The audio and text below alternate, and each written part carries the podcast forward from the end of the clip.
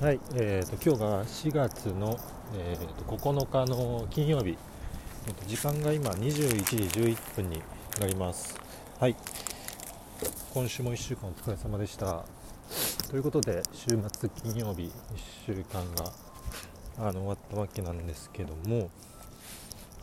うんと、振り返りですね。えっと、久しぶりに、えー、っと、帰りの電車で、1つツイートしたのでまず読み上げたいと思います、えー、っとまあ、今回も短いです。えー、っとその人の えー、その人のスタンスって、えっと言葉の節々に出るよなと思いました、え仕事をどれだけ自分事として、え捉えられているか速攻で分かりますと、まあ、こういう内容になります。はい。でこれがまさに今日実体験で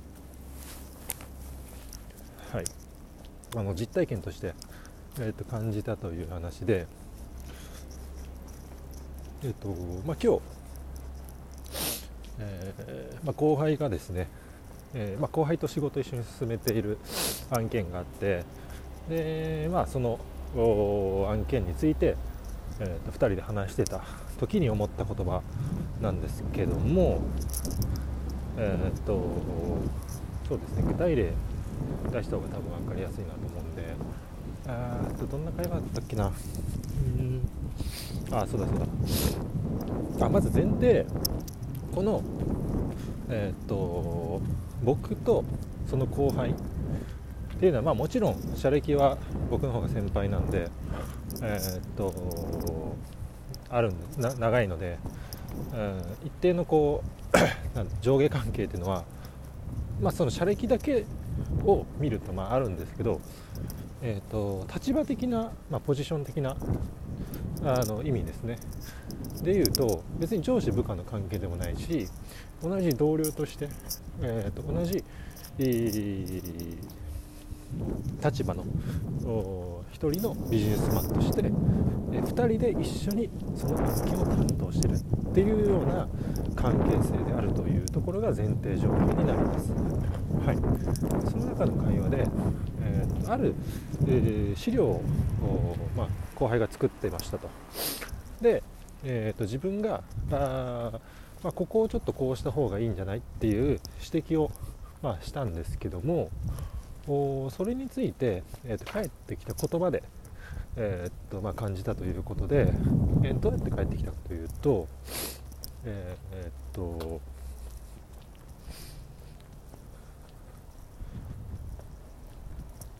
えー、っと何やったっけな。すごい具体的なこあの細かい言葉では思い出せないんですけどえー、っといやでもあでもここをこう直すとこうなりますけどもそれでもいいですか？っていう、まあ、こんな感じですね、うん、なんか分かりづらいかもしれないですけど。要はあその指摘を直そうと、うん、こう直そうとしてしまうとこうなりますがこうなっちゃいますけどそれで大丈夫ですか？っていう言葉です。でこれまあ、人によっては別に何とも思わない回答だと思うんですけどえっとまあ僕がえー、っと逆に自分事として捉えられている人の返答だった場合、まあ、どうどんな回答が返ってくるかなって考えた時に、えー、とまあ、基本的には否定をしますと。いうところでそこは同じだとしてえー、っといやここはこうしてしまうとこうなってしまいますここまでは別にいいんですけど僕は、えー、っとこういうことを伝えたいんでこうした方がいいと思うんですけども、えー、っとどう思いますか？っていう回答があ自分ごと化しているというような話になるんじゃないかなと思って聞いていました。うん、微妙な、まあ、違いなんですけどそれこそ本当言葉の節々で、あのー、分かるっていうような話は本当その通りで要はその前者のパターンだと,、えー、っと自分に僕にですね委ねちゃってる感じなんですね。うん、大丈夫ですか？って聞いてる時点で、えー、っと決定権を全部僕に預けようとしている。つまりそのアウトプットの目的っていうのはえー、っとクライアントにまあ最終的に出す資料なんですけどクライアントに向いているわけじゃなくて自分僕ですね僕に対して向いているアウトプットっていうところであの微妙にま受け身なんですよね。うん、そうじゃなくて立場は対等なんで,、えー、とで資料の目的も えと持っている情報は違えど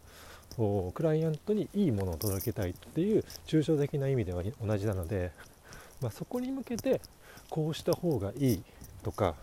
こう伝えた方が、えーと、クライアントには伝わりやすいんじゃないかとか、うん、そういう言葉が出てくるべきなんですけどそうじゃなくて、えー、僕の最終的な意思決定がえ